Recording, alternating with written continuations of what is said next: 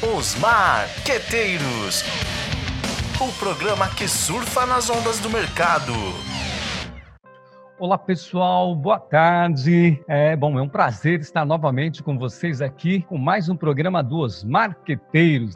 Hoje temos aqui um convidado especialíssimo. Mas antes de apresentar o convidado, eu vou dar uma boa tarde aqui para Ju Gorabi. Oi Ju, como vai? Tudo bom? Boa tarde, Macer. Boa tarde, moçada. Boa tarde, gente linda. É um prazer estar aqui de novo para a gente conversar com gente tão interessante, tão antenada e com informação tão relevante. Eu vou aprender um monte hoje. Vamos aprender juntos, Ju. É isso aí. A nossa convidada de hoje é nada menos que a Denise Cury. Gente, a Denise Cury diretamente de Portugal veio para falar para a gente aqui, Ju, de marketing verde, de sustentabilidade, de uma série de coisas. Bom, a Denise Cury, vamos apresentar ela aqui, contar um pouquinho, né, quem é a Denise Cury é, e falar um pouquinho do currículo dela. Bom, a Denise Cury é administradora de empresas, mestre em administração de empresas na área de cultura organizacional e é doutora em engenharia da produção, com foco em orientação para o mercado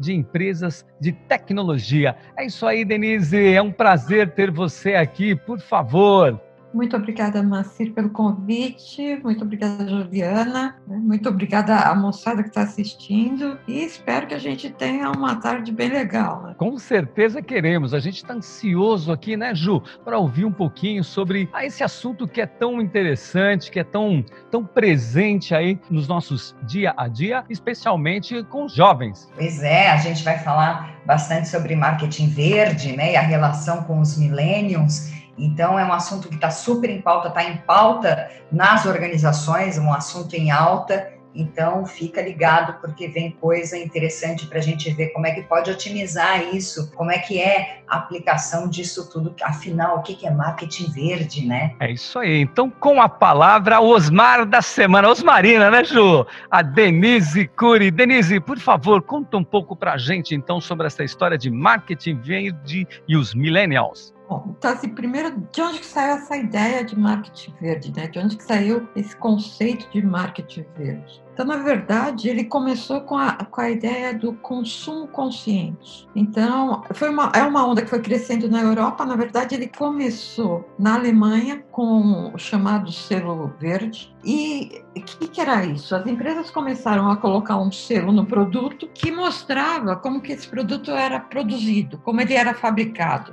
E aí que, que as empresas começaram a perceber que o consumidor fazia a opção por comprar produtos que tinham esse selo, que contava a história do produto, contava a origem do produto. Então, o que, que as empresas começaram a perceber? Que se elas começassem a divulgar a pegada ambiental, ah, o que, que é a pegada? Pegada ambiental, tudo aquilo que a gente usa para produzir o nosso produto.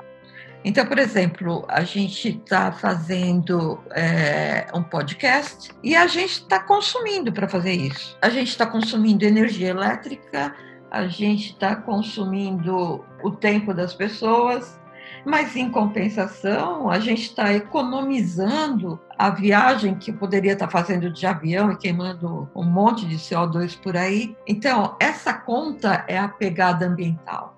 Então, o que, que as empresas começaram a perceber? Que se elas começassem a divulgar a pegada ambiental, o consumidor ia se ligar mais no produto. E elas começaram a perceber que quanto melhor essa pegada, mais o consumidor gostava. Então, assim, a história da boa pegada começou aí, hein? Pô, que interessante, é. Denise. Muito, muito legal isso. Ô, Ju, apaga a luz aí, gente, desliga a energia, deixa só o nosso som ligado aqui.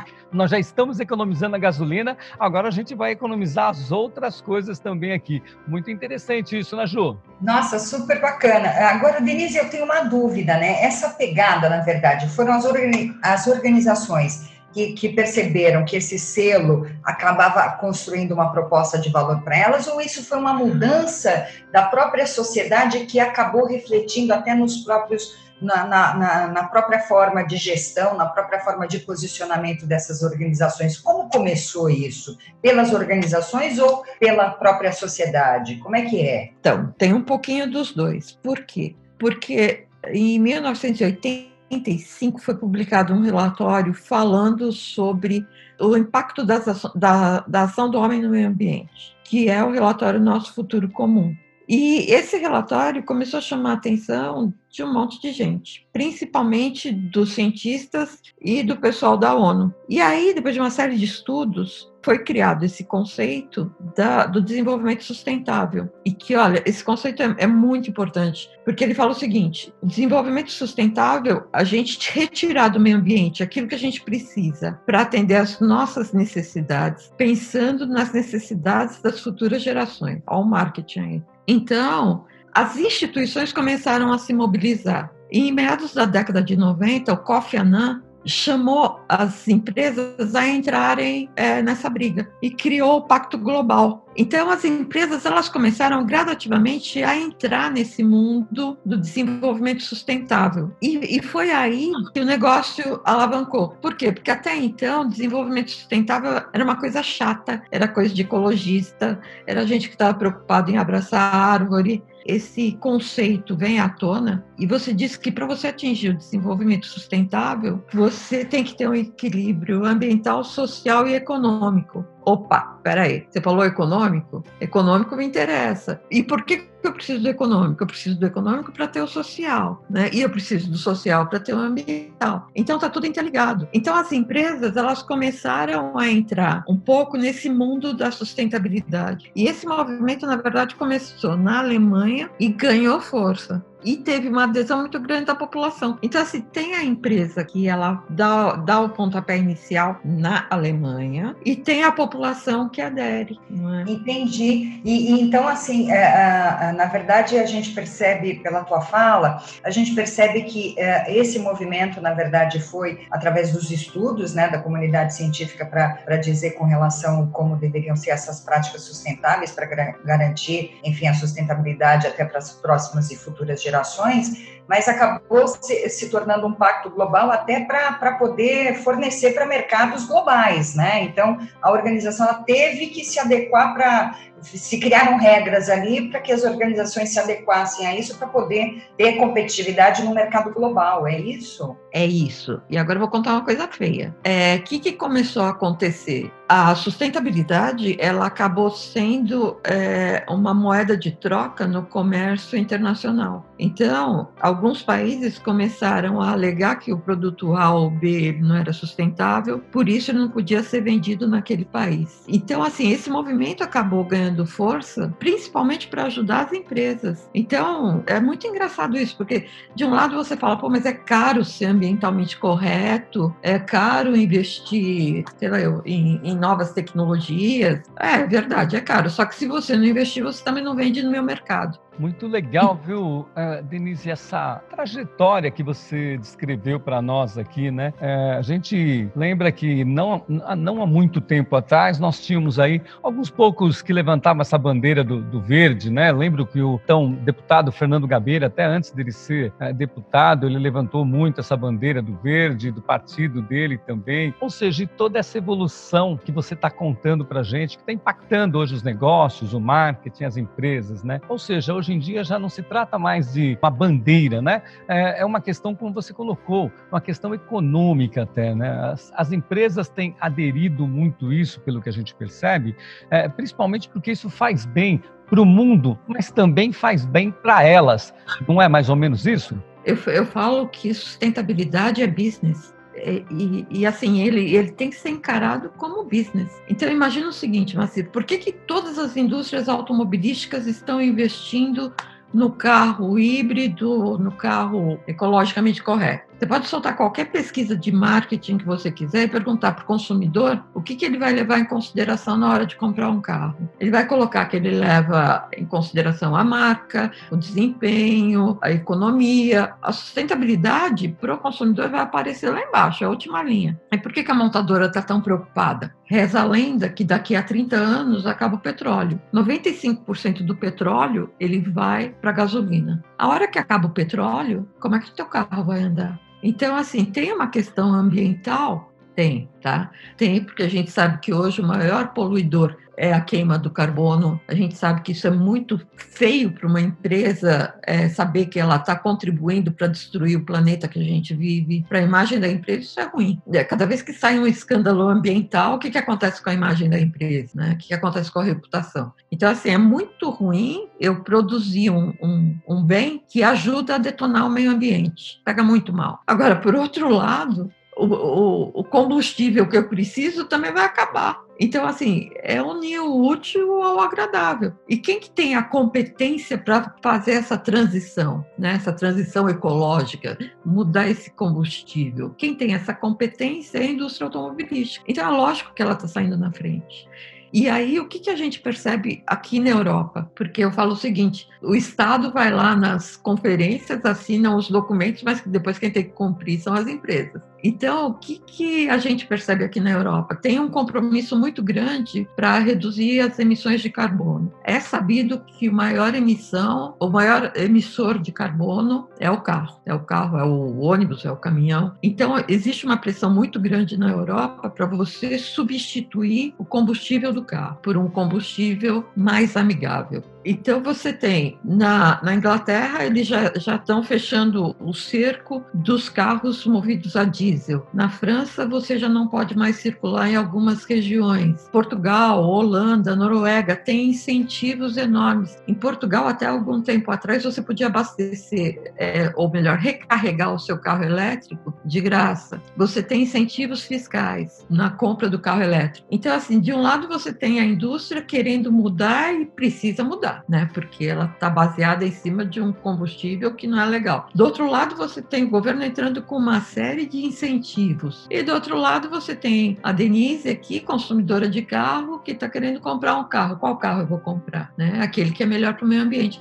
Porque tem uma outra coisa que todo mundo esquece, que é o seguinte: o marketing verde ele contempla quatro princípios. Uma, o produto deve ser genuíno aquilo que está lá na embalagem, aquilo que está lá no rótulo, é o que eu estou comprando, é o que eu vou levar para casa. É, é, um produto, ele é mais que verdadeiro, ele é genuíno. Aquilo que eu estou comprando é, é, de verdade, existe. É, tanto que a gente fala tanto do greenwashing. O outro princípio do marketing verde é que a empresa é educadora. Então, assim, eu lembro bastante do quando o Walmart foi para o Brasil, que o Walmart trocava a embalagem, começou a reduzir a embalagem, forçava a gente a a diminuir os saquinhos, né, o saco plástico. O produtor, ele tem que ser um educador, né? Então, ele tem que me educar. E por que que ele que tem que me educar? Porque ele tem a competência. Então, assim, eu não sei quais são os problemas do plástico. Eu sou uma mera consumidora. Cabe ao produtor do plástico me explicar qual que é o mal que ele faz para o meio ambiente. Talvez isso explique a, a questão de quando foram substituídas as embalagens plásticas, os saquinhos, né? Criou-se uma polêmica bastante grande, uh, porque é uma mudança que vai, é, que, que, impacta diretamente no, no consumidor, no, no, comportamento desse consumidor, e que muitas vezes ele também não está preparado. Então, aí cabe também a, a, a, esse, a essa indústria efetivamente acabar educando, mostrando, né, por que, que ela está fazendo essa migração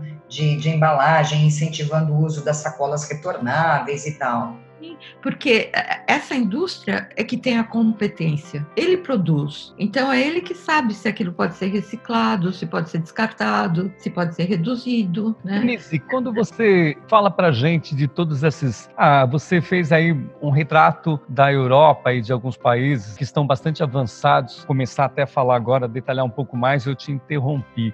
É, mas até acho que é curioso e importante para nós. Eu não sei se você conhece, poderia falar alguma coisa de Brasil Brasil, como estamos nós diante desses assuntos, dessas coisas que você acabou de, de nos falar?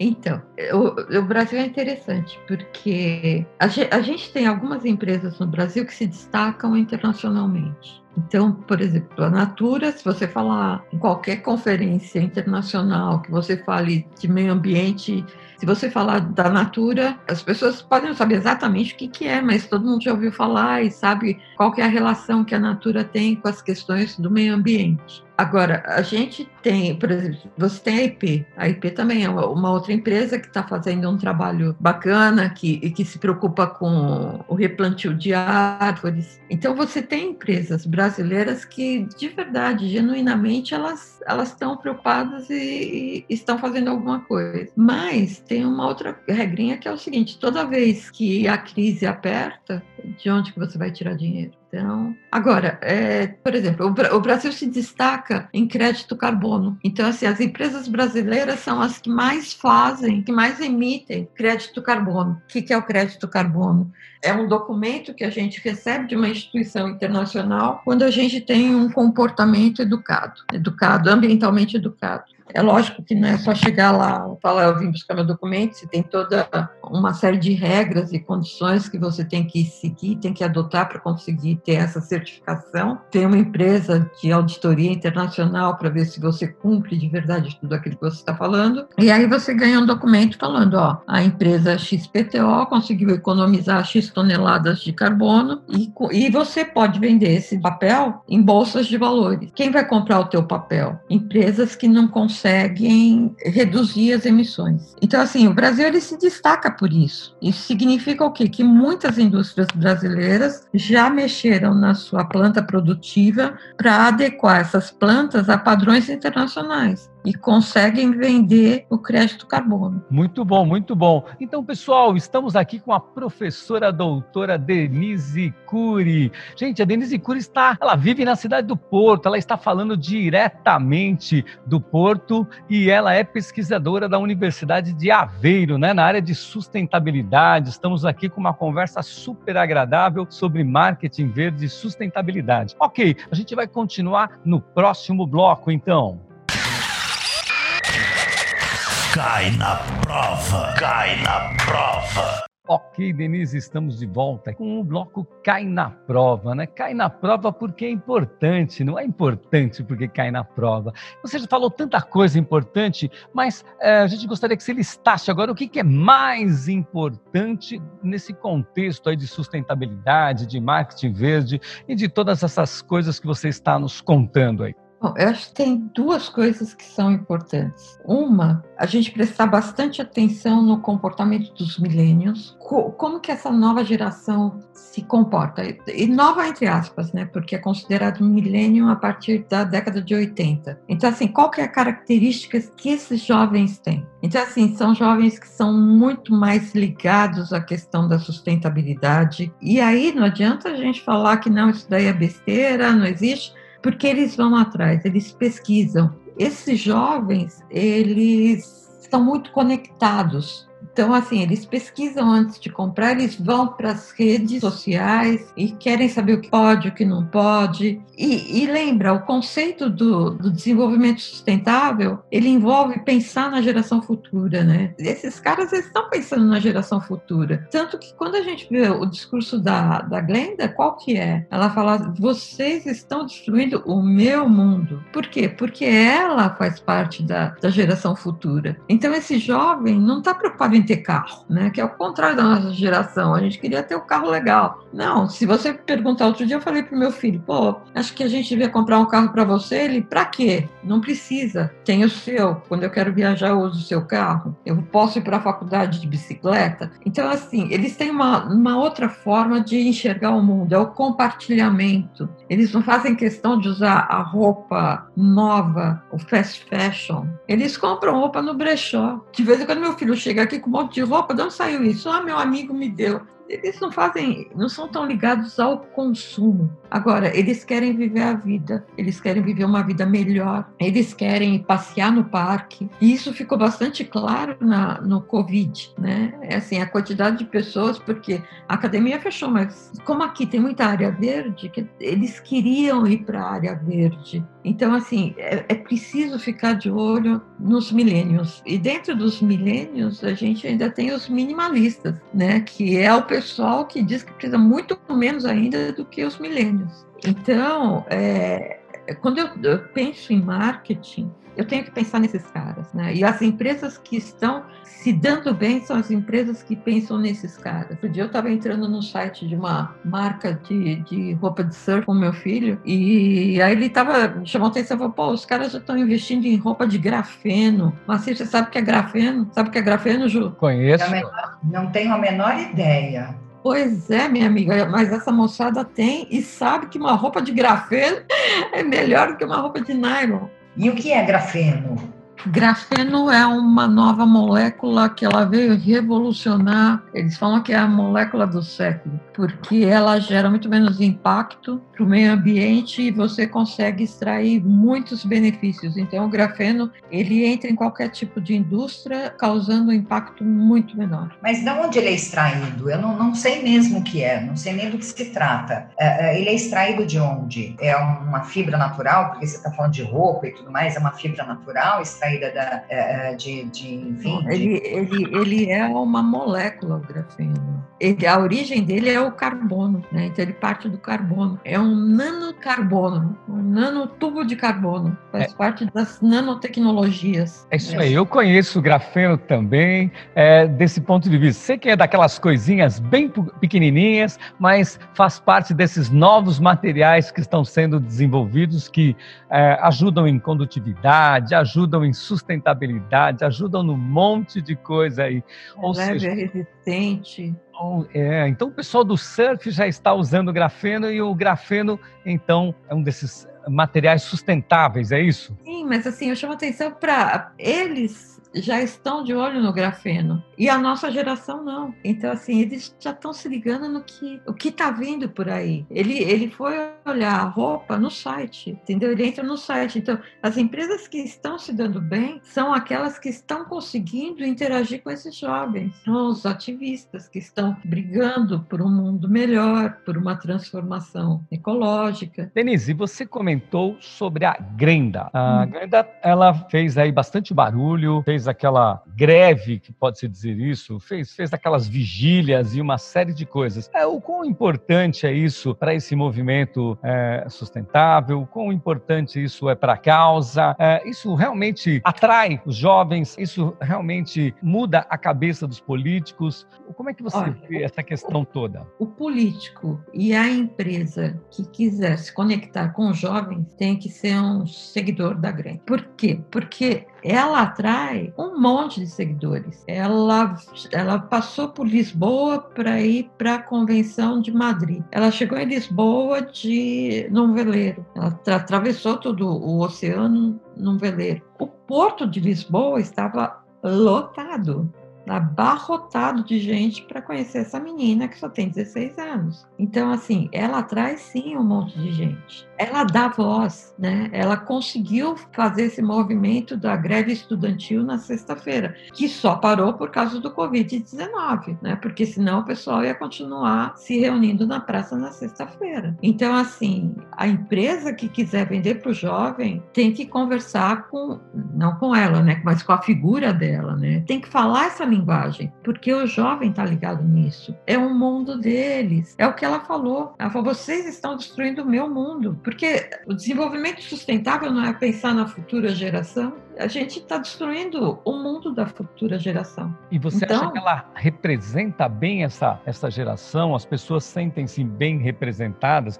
É aí que eu quero chegar, ou seja, olha, realmente ela defende uma causa e é muito interessante tudo isso que ela tem trazido e, e motivado os jovens, é isso? Sim, eu não vou discutir se tem exagero, se não tem exagero, mas o que ela fala é real e ela toca de verdade esse público jovem. Ela joga o holofote, né? Para ela, na verdade, é, ilumina exatamente essa questão para que, enfim, aí sim medidas sejam tomadas. Ela, ela provoca discussão a respeito, né? Exatamente. E ela encara gente grande, né? Ela encara o adulto. Então, pensa, ela é uma menina de 16 anos que está encarando um adulto para falar para esse adulto: você está me destruindo, você vai me destruir, o que você faz não está certo para mim. Denise, você comentou com a gente aqui, antes da gente iniciar a entrevista, sobre é, o cisne verde. Queria que você esclarecesse um pouco aqui para os ouvintes o que se trata, o que é, é uma onda, um conceito, o que, o que é exatamente, por favor. Então, o cisne verde, ele nasce do cisne negro, do cisne preto. Então, o que, que, que, que é o cisne preto, o cisne negro?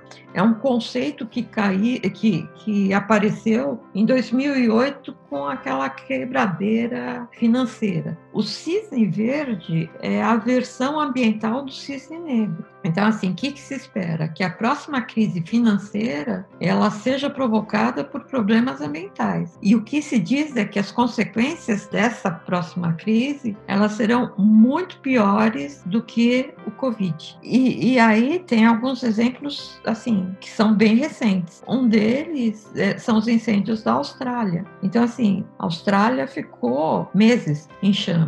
Qual foi o custo financeiro para a Austrália? Não vamos, não vamos nem, nem falar do ambiental, porque o custo ambiental foi enorme, o custo social foi enorme.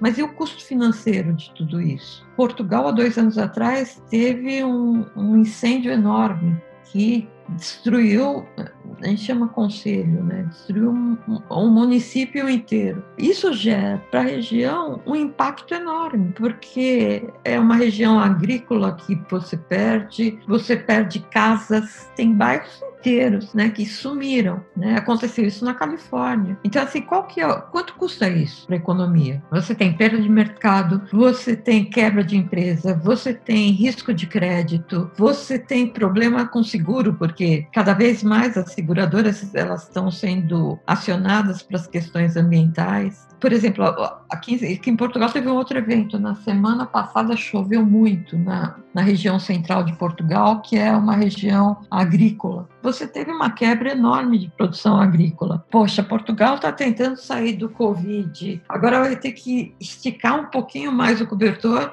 para o pessoal da agricultura que perdeu a safra inteira em função de uma chuva. Que não foi uma chuvinha, né? Não foi um resfriadinho, foi uma chuva de granizo. É Está mais para granito do que para granito. Mas assim, e destruiu assim plantações inteiras. Então assim, esses problemas ambientais eles estão se intensificando. E tem um, uma outra questão por trás disso, que é o seguinte: imagina o seguinte, nessa, nessa região que, que foi queimada, né, aqui, aqui de Portugal, Pedrogão, o que, que aconteceu? Você teve uma perda uma perda ecológica grande. Então você perdeu fauna, você perdeu flora e você também tem uma perda de insetos. Aí você vai falar assim: ah, Denise, mas está preocupada com insetos? Eu falei: eu estou, sabe por quê? As abelhinhas. Não, assim, esses insetos eles vão ter que se modificar geneticamente para conseguir sobreviver nesse ambiente. Muitas vezes eles têm que sair desse ambiente que ele vivia muito bem e ir para a cidade.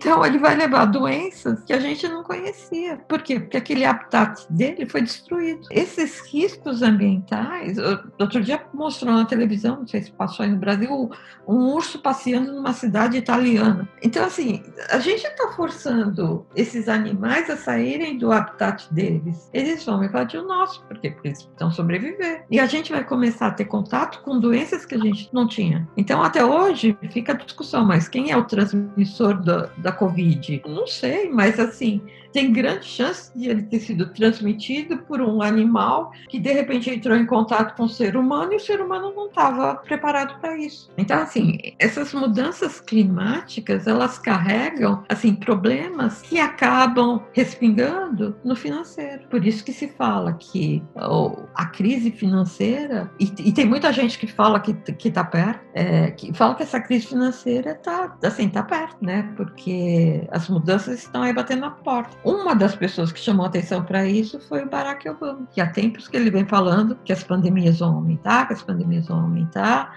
e uma das causas são os problemas ambientais. Então, assim, não é que o, o problema ambiental, né, o Covid, ele é o castigo dos deuses porque a gente mexeu no meio ambiente, o meio ambiente está se vingando. Não é isso, mas assim, o meio ambiente está tá tendo que se reestruturar. A reestruturação dele a gente desconhece. Você acha Denise, que, que, por exemplo, esse momento que a gente está de Covid-19, porque eu sempre estou tentando contextualizar, porque, ah, ah, enfim, quando nos ouvirem em 2058, eles sabem que a gente está contextualizando nesse momento que a gente está numa pandemia, enfim, estamos todos em isolamento social.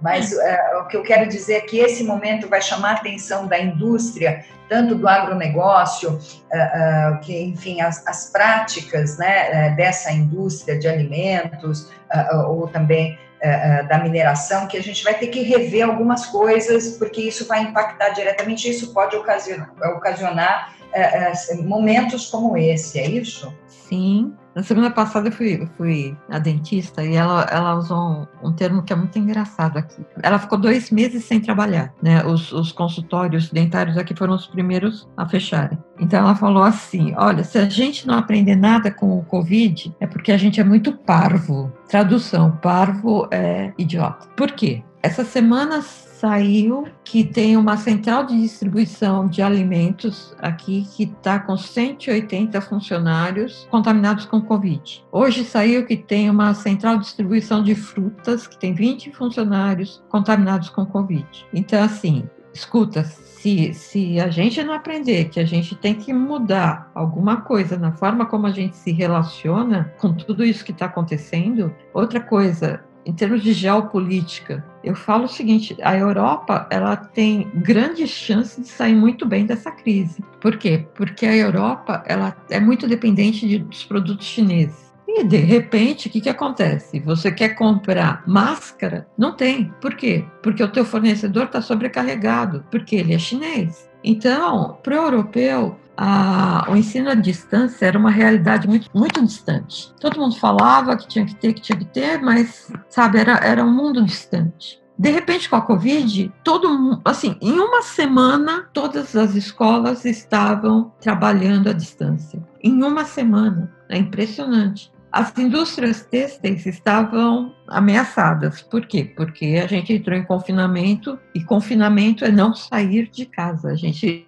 só podia sair de casa para ir para a farmácia ou para o mercado. A gente não podia ir para uma outra cidade. Quando tinha feriado, a gente não podia mudar de cidade. Para mudar de cidade, a gente tinha que ter uma justificativa. Então, assim, a indústria têxtil ela estava fadada ao fracasso. O que, que eles começaram a fazer? Está faltando máscara? Eles começaram a produzir com resíduo industrial de uma semana para outra, eles começaram a produzir máscaras. Rapidinho, eles conseguiram é, o selo, o selo higiênico, que, que, que, é um selo que, foi, que é concedido pela a CITEV, que é uma, uma entidade que regula os produtos têxteis, né, que certifica os produtos têxteis. Então, a CITEV, junto com o setor da saúde, conseguiu criar uma norma para certificar essas máscaras Aí eles começaram a fazer bata, começaram a fazer sapato.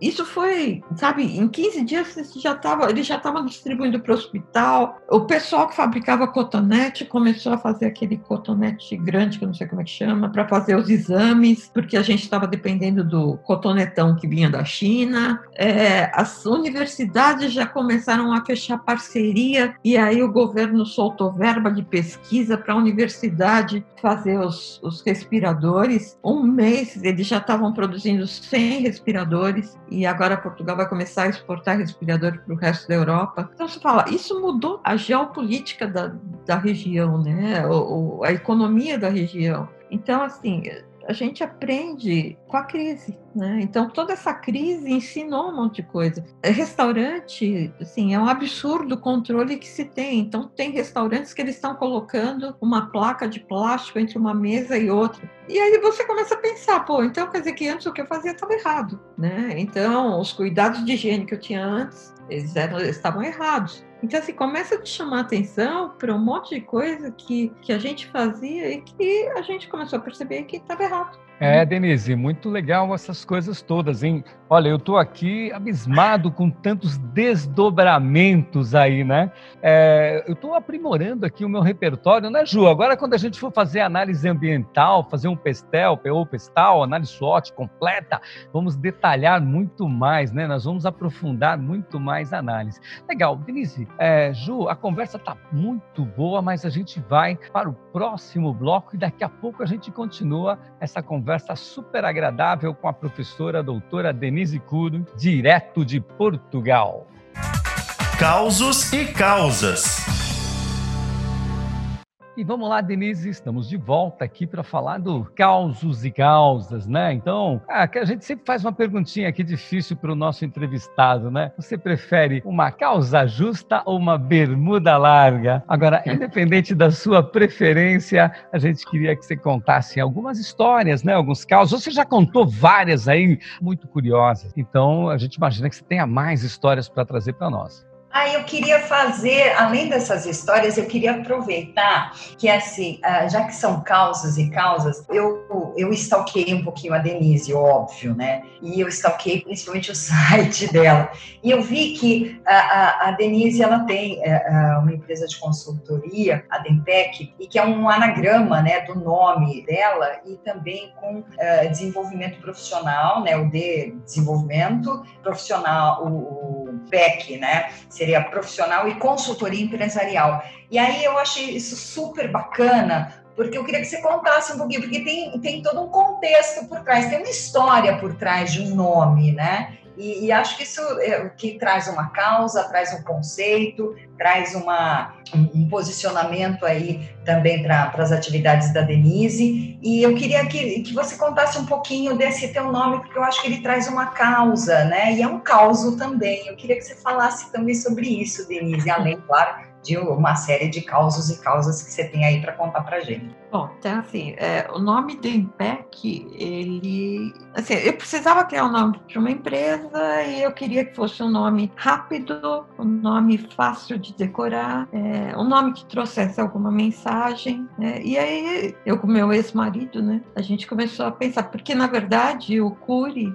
ele é herança do primeiro casamento. É, Denise Pereira era meu nome solteiro e Cury o nome do Marcelo. Então ficou Dente, Denise, P de Pereira e C do Cury. Mas eu queria que esse nome dissesse mais, que aqui veio, né? Então, poxa, é um nome fácil, é um nome curto. Como que agora eu vou relacionar? Então, com desenvolvimento de pessoas, é, é a parte do treinamento, coaching, de ajudar o desenvolvimento de pessoas e, e, a parte da consultoria. Então, é o desenvolvimento de pessoas e de empresas, né? Porque a consultoria, na verdade, ela ajuda a você desenvolver também a, a uma empresa, né? Então, essa que é a ideia. E agora, se você traz isso para o momento atual, né? E dessa área que eu gosto, eu gosto muito, que é a sustentabilidade, né? Que eu acabei entrando para essa área em 92. Então, eu falo 92 não era sustentabilidade, né? A gente fazia reciclagem. Agora que ficou mais chique. Então, assim, é um nome que ele conseguiu acompanhar, porque esse desenvolvimento, ele é constante, né? E quando que você para de desenvolver? Nunca. Quando a gente parou de desenvolver,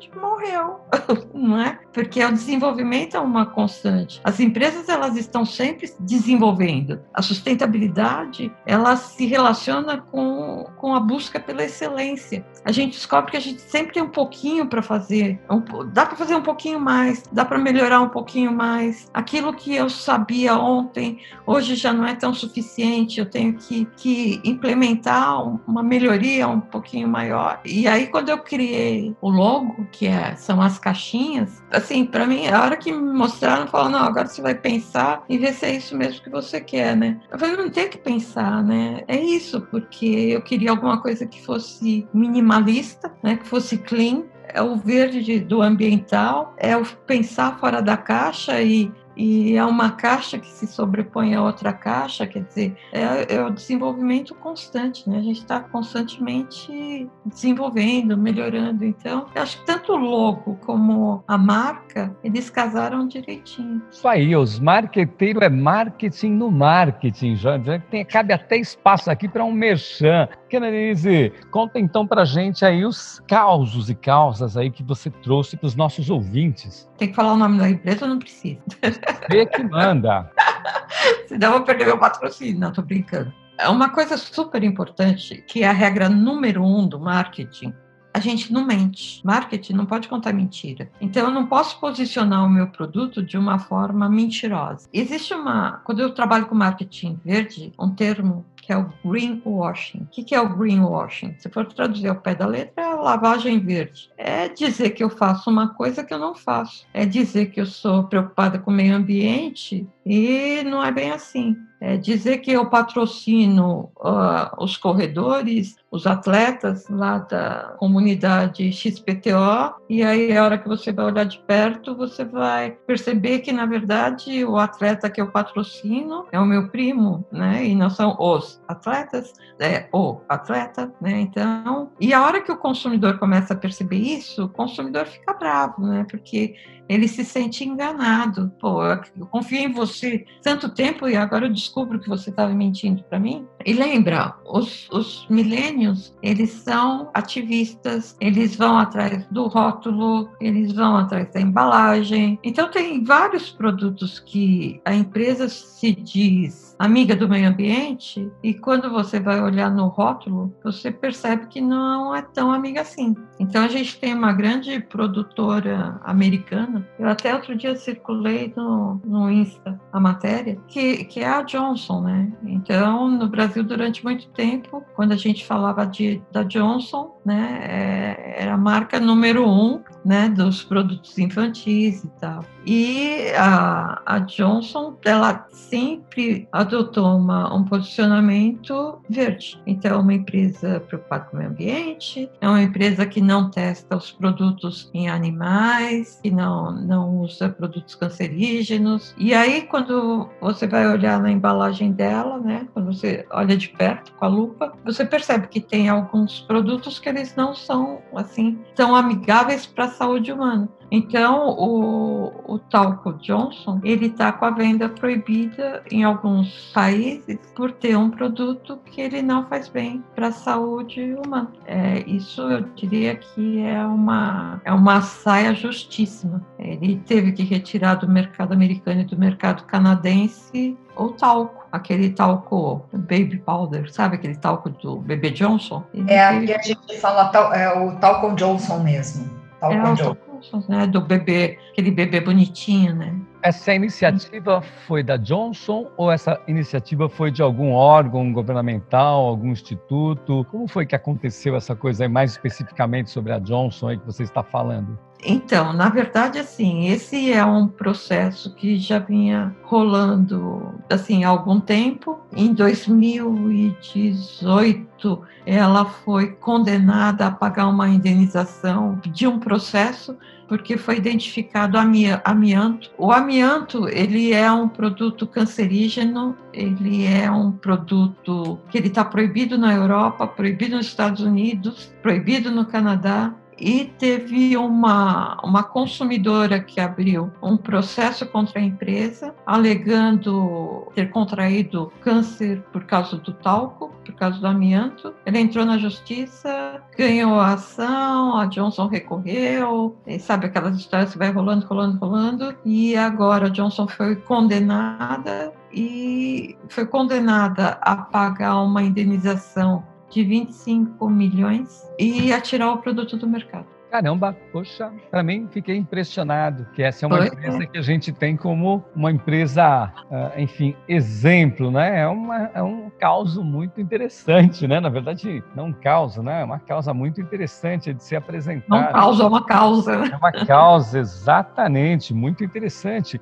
É, eu vou até abrir um parênteses aqui para uh, sobre essas histórias. Aqui no, no Brasil, eu tive a oportunidade de trabalhar com várias empresas e trabalhei bastante tempo com questões também de sustentabilidade e mais especificamente na área social. E eu me lembro que algumas empresas que eu procurei é, para ajudar na causa, trabalhei por seis anos na Faculdade de Medicina Santa Casa e nós procurávamos grandes empresas para ajudar no patrocínio dos eventos. E eu, eu fico muito feliz e eu gosto de repetir isso. É, e vou citar o nome da empresa de uma das empresas, que é a Mercedes-Benz do Brasil, e quando nós comentamos que a causa ela achou muito interessante, gostou, e na nossa primeira conversa ela falou assim: que bom, nós vamos estudar. E quando eu fui falar para ela, olha que bacana, a gente tem todo um trabalho aqui de assessoria de imprensa, de retaguarda, para mostrar né, o que os nossos apoiadores fazem. Ela falou: não, não, pelo contrário, eu, é, nós temos aqui uma verba para esse tipo de ação e eh, justamente nós não queremos que haja nenhuma divulgação em relação a isso. Não, nós fazemos porque de fato é uma causa da nossa empresa e não queremos ter nenhum proveito é, de nenhuma forma. Então isso é muito interessante e difere um pouco disso que você acabou de, de comentar agora sobre, é, sobre a Johnson. Não, é, aqui né, em Portugal, nessa época do Covid, a gente tem alguns exemplos que são muito legais. Todas as, as grandes empresas retiraram os comerciais de venda de produto, né, a publicidade de venda. E eles começaram a veicular peças é, dizendo que tudo ia acabar bem, que no final tudo dava certo. O Homo, daí que aqui chama Skip, veiculou uma campanha falando: olha, a gente sempre pediu para vocês saírem de casa e se sujar bastante, agora a gente está pedindo para vocês ficarem dentro de casa. E assim, isso foi bastante legal, porque para o consumidor, o que, que passa? Né? Passa a ideia de que eu não estou preocupada em vender, eu estou preocupada com você, né? eu estou cuidando de você. Tem uma rede de supermercados que é Pingo Doce, que está entrando com uma campanha pesada para consumir produtos portugueses. E, e as propagandas que eles fazem é: na região tal tem fazenda de gado, toda a carne que você está consumindo no Pico Doce está vindo dessa região, que é uma forma de, assim, é, é, o econômico da sustentabilidade, né? Você tem que desenvolver aquela região. Então, para sair dessa crise econômica que o mundo entrou, em função da Covid, o que a gente tem que fazer é incentivar o comércio local. Isso é o desenvolvimento sustentável. Todo, desculpa é, interrompendo, mas todo o desdobramento que você falou, logístico, de transporte, toda aquela energia que se gasta por trás, quando se tem o comércio local, economiza-se tudo isso, né? Muito também por essa ótica da, da, das fontes, né? É, também é interessante. Além do que também ajuda, contribui bastante para os pequenos produtores locais, né? É, é, fortalece estabelece também toda uma rede aí de, de pequenos produtores, de, de, de, pequenos comércios e de, artesãos e tudo mais. Acaba trabalhando uh, num, num espectro aí de incentivar pequenas economias, né? Não, e, e, o legal, Juliana, é que na campanha tem o depoimento das pessoas e são depoimentos reais, né? Não foi um artista que foi contratado lá para. Não, é assim, é, é o agricultor que está falando, que chegou na época da crise, que eles se viram perdidos, que eles iam perder a produção. O Pingo Doce foi lá e comprou toda a produção deles. Então, assim, tem um depoimento que é real. Isso fortalece a, a, a imagem da empresa. Então, deixa de ser aquela história. Ah, o Pingo Doce abaixou o preço porque tem muita gente desempregada. Ele fala: olha, se eu comprar do produtor local, eu consigo comprar mais barato e aí eu consigo passar isso para o consumidor. Então, você fala: olha, se é 100% verdade, eu não sei, mas a imagem que ele consegue passar, é, sabe o tamo junto? Que transcende o discurso, né? Passa essa relação de que estamos juntos de verdade, né? É, o tamo junto, né? não, é, não é nem o estamos juntos, né? É o tamo, aquele do eu sou como você. Bem, então isso, isso é muito, eu acho que é muito forte, né? E aí você tem empresas homenageiam os, o pessoal de limpeza, né? Então o continente ele agradeceu aos funcionários que estão trabalhando, ao pessoal da limpeza, porque a gente esquece que se a, o supermercado não parou é porque tem muita gente envolvida. Então a campanha do supermercado, continente, não foi para vender produto que essas semana você vai ter ofertas tal. Foi, olha, eu quero aproveitar para agradecer os meus funcionários que estão lá. Né? São muitas vezes invisíveis, né? São os trabalhadores invisíveis. Né? Exatamente. E, e lembra, um dos princípios do marketing verde é educar. E assim, e de vez em quando a gente esquece dessas pessoas. Então, faz parte da empresa educar. Educar para a gente dar valor a essas pessoas que estão fazendo aquilo acontecer. É isso aí, muitas histórias bacanas, hein, Denise, né, Juliana? Quantas histórias legais aqui. Mas, gente, a gente tem que passar para o próximo bloco aqui, né? Fazer o quê? E no próximo bloco a gente tem novidade aqui junto com a gente aqui, Ju, na apresentação do programa. Mas daqui a pouco a gente comenta sobre isso e também queremos, né, que a, a Denise conte um pouco para a gente desse livro que ela está lançando, com um monte dessas palavras é, difíceis e deve ter um monte de, de, de histórias também interessantes. Mas a gente volta em alguns segundos. Ruído. Bom, pessoal, então hoje a gente, para desenvolver o programa aqui junto com a gente hoje, nós vamos chamar aqui a Samira Rueda. A Samira é estudante de marketing e veio aqui colaborar com o programa, trabalha na nossa equipe, ajuda a equipe de produção.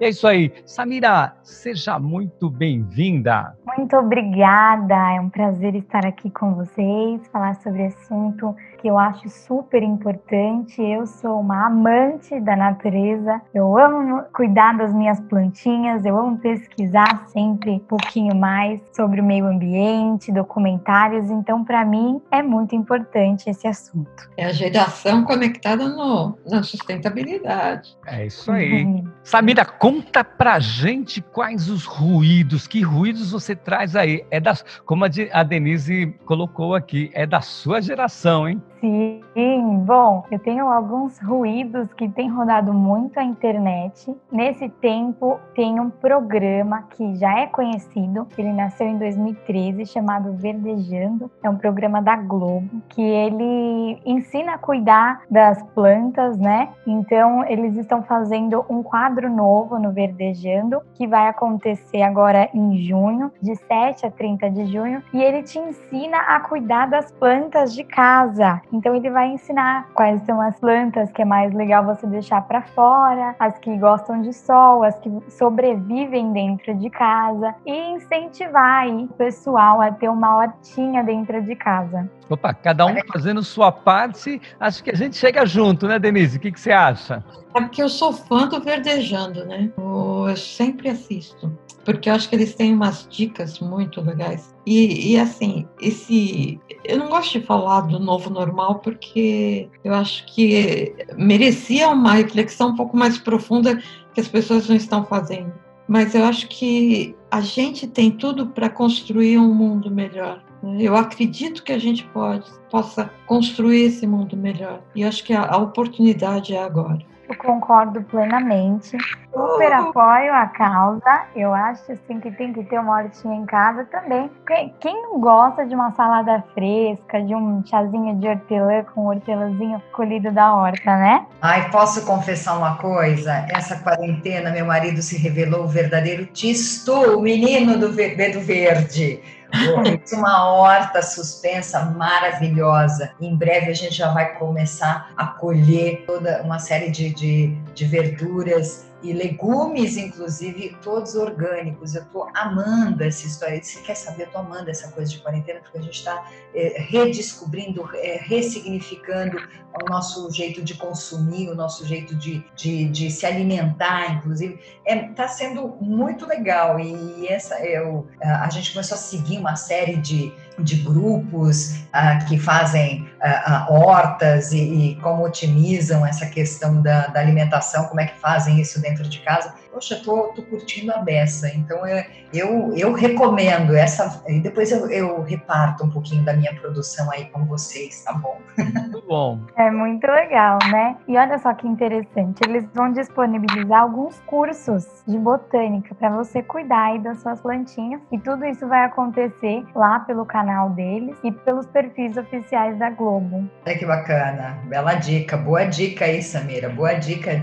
Olha, já chegou dando um monte de dica aí de como a gente pode cuidar, não só do, do meio ambiente, mas como a gente também pode cuidar da alimentação, enfim, muito bacana. Aí, é, né? eu também gostei. Eu tenho minha, minhas plantinhas em casa, então para mim serve de, de apoio.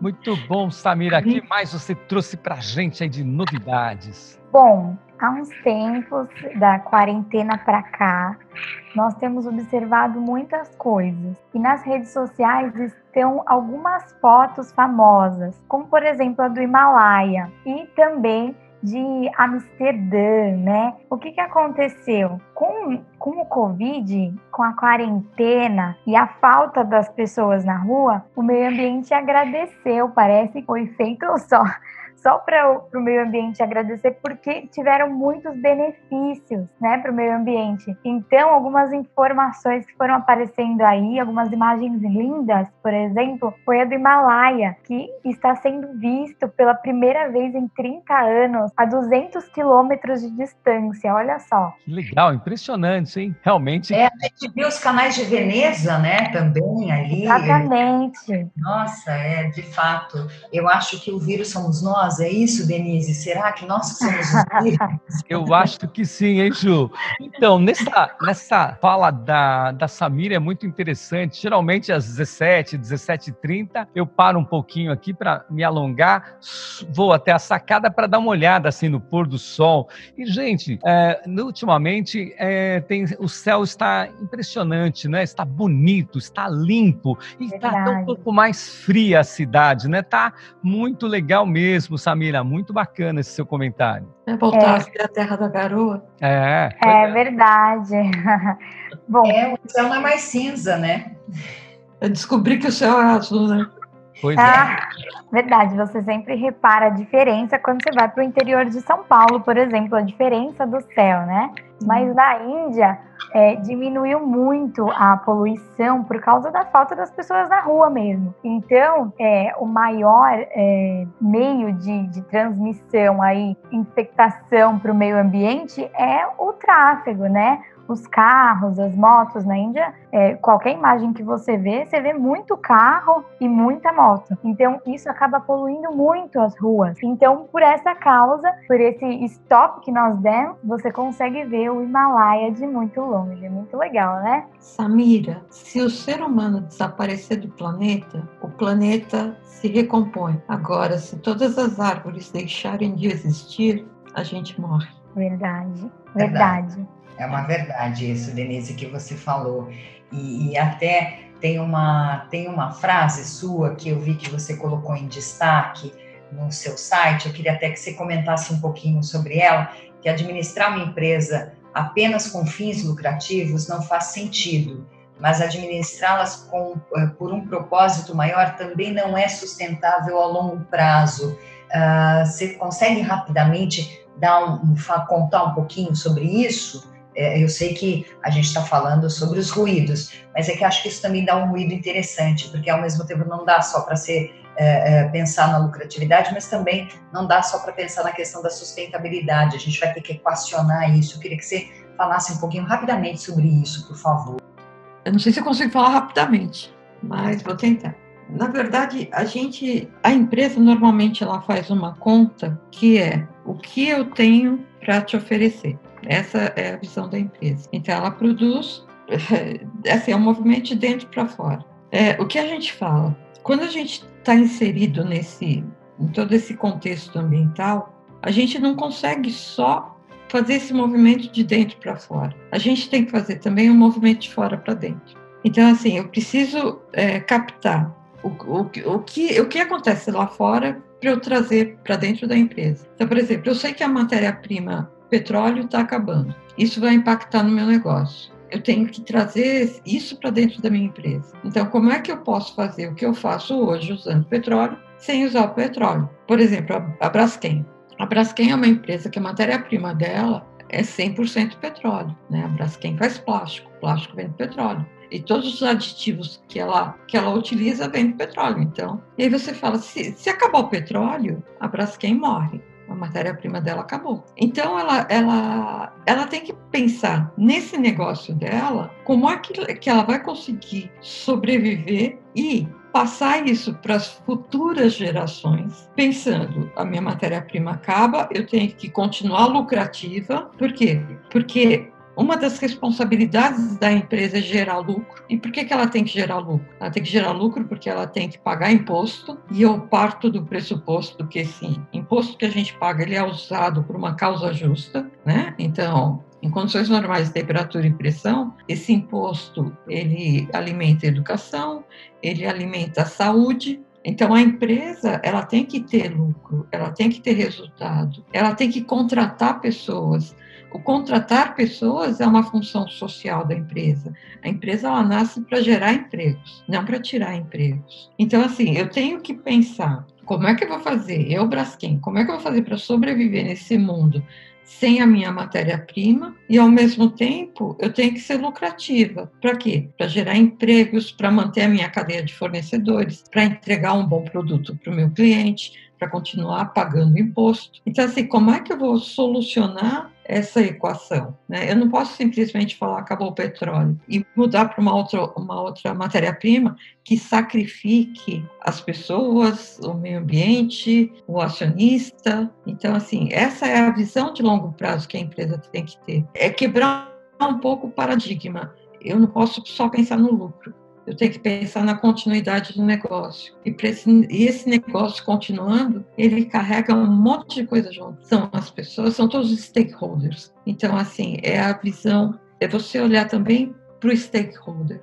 que são, na verdade, são os, os quatro elementos da responsabilidade social, que é o econômico, é o ético, é o legal e olhar para as pessoas, o filantrópico. Maravilha, Denise. Samira, vamos lá, os, seus, os seus ruídos, foi só para a gente poder enfim, vamos Deixa lá. Só fazer um, um, gancho, Juliana, com uma coisa que você falou que, que eu acho que é super importante, que você falou assim, essa quarentena está ajudando a gente pensar na forma como a gente consome. Isso é super importante porque a sustentabilidade sempre teve a pecha do ah, vamos parar de consumir, mas na verdade eu preciso do consumo, porque assim, se a empresa tem uma responsabilidade econômica, ela só vai conseguir atingir essa essa responsabilidade se ela atender, se ela vender o produto dela. Então, assim, é, o, não está proibido consumir. É, o que a gente precisa é pensar na forma como a gente consome. Então, assim, qual, qual que é, é a, minha fonte energética? Então, muita coisa hoje se, se produz é, em cima de uma fonte energética baseada em combustíveis fósseis isso está errado. Então, assim, eu, indústria, tenho que pensar como é que eu posso produzir a partir de energias melhores. Por quê? Porque o meu consumidor precisa consumir, né? Eu, as pessoas precisam de energia elétrica, as pessoas precisam se locomover, elas precisam se vestir. Então, como é que eu, indústria, posso fazer isso de uma forma melhor? É buscar alternativas sustentáveis mesmo, né? Quer dizer, buscar inovação nessa área, enfim, como pode é, é, é, exatamente os mesmos produtos, mas com, com talvez características né, diferentes, inovadoras, que, que comprometam é, menos, né, que, enfim, impactem menos no meio ambiente. Né? Então, é produzir melhor, consumir melhor. Né? Então, não é proibido consumir, mas é, é, consumir melhor. Isso aí. E já que você falou tanto nos, nos, na, na, questão da sustentabilidade dos millennials, vamos pedir agora para a Samira, então, falar as palavras finais aí sobre a parte do ruído. Depois a gente pede para Denise contar um pouco do livro, porque senão a gente vai esgotar o prazo. Samira, conta para gente aí então, por favor. Bom, nós temos também um número de informações de que 50% da poluição de São Paulo caiu. Vocês sabiam disso? Uau! Pois é. Quando você passa ali na Paulista ou em algum desses relógios de rua que você vê um painel bem grande, do lado aparece uma bateria. A maioria das pessoas não sabem para que que funciona. E hoje eu vou te contar para que que funciona. Quando agora, se você for na rua, ela está ficando verde. Significa que o ar está menos poluído. Então, quando você olha lá e vê ele vermelhinho, amarelo ou verde, são sinais de poluição do meio ambiente na região que você está. Então, agora esse relógio ele está verde porque a, poluição abaixou em 50% no Brasil. E olha só que interessante, nós estamos respirando um ar mais puro. Então, se você for no mercado aí, tiver que sair de casa, aproveita porque você está respirando um ar mais puro. E quando nós temos esses tipos de consequências com o Covid, nós podemos perceber que a redução de problemas respiratórios é bem maior. Então, para quem tem aí um problema respiratório, agora esse tempo eu tenho certeza que está te ajudando. E olha isso, o ar puro, ele ajuda, ele tira os riscos que você tem de asma, até ataque cardíaco e os problemas pulmonares que a gente já sabe, né? Então, eu estava até assistindo algumas entrevistas essa semana e olha só, as empresas estão percebendo que nesse tempo o ambiente não vai mais ser o mesmo, né? Eu acredito que a nossa realidade nunca mais vai ser a mesma você nunca mais vai ter que, vai poder sair de casa sem máscara ou ter o máximo de contato possível com as pessoas, de abraçar, aperto de mão. Eu acredito que isso a gente vai acabar mudando um pouco na nossa cultura. Mas as empresas têm tomado uma posição dizendo que para frente, nessa geração millennials, eles vão investir mais numa economia sustentável. Vamos cobrar isso, né, Samira? Vamos ficar alerta para, enfim, para ver se eles realmente vão, uh, vão cumprir com isso. Uh, Samira, você tinha contado para a gente que tem uma data importante aí que você ia falar para nós? Exatamente. Essa semana nós estamos comemorando o Dia Mundial do Meio Ambiente, 5 de junho justo nesse tempo que o nosso ar está mais puro. Que presentão que a gente está dando para o meio ambiente, então, né? Melhoramos a qualidade do ar, interferimos menos no meio ambiente, eh, a gente começa a ver algumas. A, a, a recuperação de muitas regiões que estavam degradadas, enfim, é um presentão. É, é um presentão pra, pra, diretamente da quarentena para a Semana do Meio Ambiente, olha só. Exatamente. Apesar do tempo de crise que nós estamos vivendo e o número de mortes ser muito grande, eu acredito que essa pandemia tem muitos pontos positivos a nos dar, tanto no meio ambiente quanto na economia, que a gente vai ter que se recuperar, mas eu acredito que o empresário hoje em dia, depois desse período, ele vai pensar duas vezes para ter uma economia sustentável. Assim eu espero. Muito bom, Samira, muito obrigado pela sua participação. E agora a gente está quase fechando o programa e a gente queria pedir para a Denise contar para gente esse livro que ela falou que está no forno aí e que um monte dessas histórias que ela nos trouxe, falou aqui e foi passou esses momentos aqui bastante interessantes com a gente. Então, Denise, por favor, conta um pouco para gente sobre o livro e todas essas histórias. Então, na verdade, eu descobri que muito do meu material ele estava disponível na internet. Então, é, o que, que eu decidi fazer? Boa parte do meu material de aula eu estou transformando em e-book e vou disponibilizá-los assim de forma gratuita no meu site. E em paralelo, minha formação é marketing, né? eu estou reescrevendo um, um livro que é justamente sobre marketing verde. E o foco principal está sendo para tecnologia porque eu acredito que eu sou, eu sou uma pessoa otimista, né? Então, sou uma pessoa do bem. E eu acho que a tecnologia que está vindo agora, ela vai nos ajudar bastante. Como, como já está nos ajudando. Então, é o que eu falei no comecinho, né? Eu, eu economizei na minha pegada, né? Uma passagem de avião. Né? Então, assim, todo esse desenvolvimento tecnológico que está vindo por aí, ele está vindo e vai ajudar bastante o meio ambiente, né? vai ajudar bastante a sustentabilidade, não só o meio ambiente, porque ele vai ajudar a promover a inclusão social. A, gente tem inteligência artificial, que se a gente souber usar, a gente pode trazer ela para o bem, né? o lado, o lado limpo da força, né? É, tem a questão da nanotecnologia, toda, toda a parte de, de dos blockchains, né, da, desses canais da área de tecnologia da informação. Então, esses são pontos que eu estou abordando no livro. Então, na verdade, eu estou começando com uma falando um pouquinho sobre a história do marketing, como que o marketing chega, ele passa pelo marketing social, pelo marketing 3.0, marketing 4.0, né? E, e, como é que ele ele vai, ele ajuda a construir de uma forma sólida, né? Uma reputação da empresa voltada para a sustentabilidade. Então, assim, e a tecnologia vai permeando tudo isso. E tem esses exemplos legais né, de empresas que conseguem acertar a mão fazendo coisas que são legais, né? É, iniciativas que, por exemplo, da EDP, que quer converter todo, toda a geração de energia dela para 100% energia renovável, é, a Siemens, que está indo para energia renovável.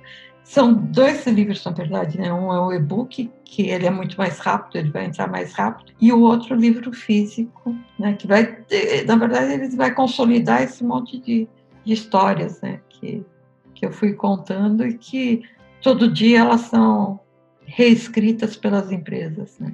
Já tem nome o livro, Denise? não, ainda não. Ainda não. Tem, tem assim, é uma ideia, né? Que que é um pouco a chamada, né? Que é o, o marketing para a geração millennium tem que ser verde, né? Muito bom, então. Bacana, Denise. Super obrigado por estar aqui com a gente. Obrigado por. Eu que agradeço. Ju, Samira, vocês querem dar uma última palavrinha para a Denise, por favor? Eu só posso agradecer a Denise por ter trazido tanta, tanta informação interessante para a gente, um novo olhar também sobre, sobre vários aspectos, tanto uh, global, local, enfim, uh, como envolve questão geopolítica, não só uma coisa muito centralizada numa determinada região, como tudo isso se conecta. E, e, enfim, só posso agradecer por essa visão ampla e acho que abre bastante o horizonte aí para a gente enxergar oportunidades aí de como a gente pode se relacionar melhor. Obrigada, viu, Denise? Obrigada, Samira. Obrigada, Ber, uh, Macir, ia falar Bernardo.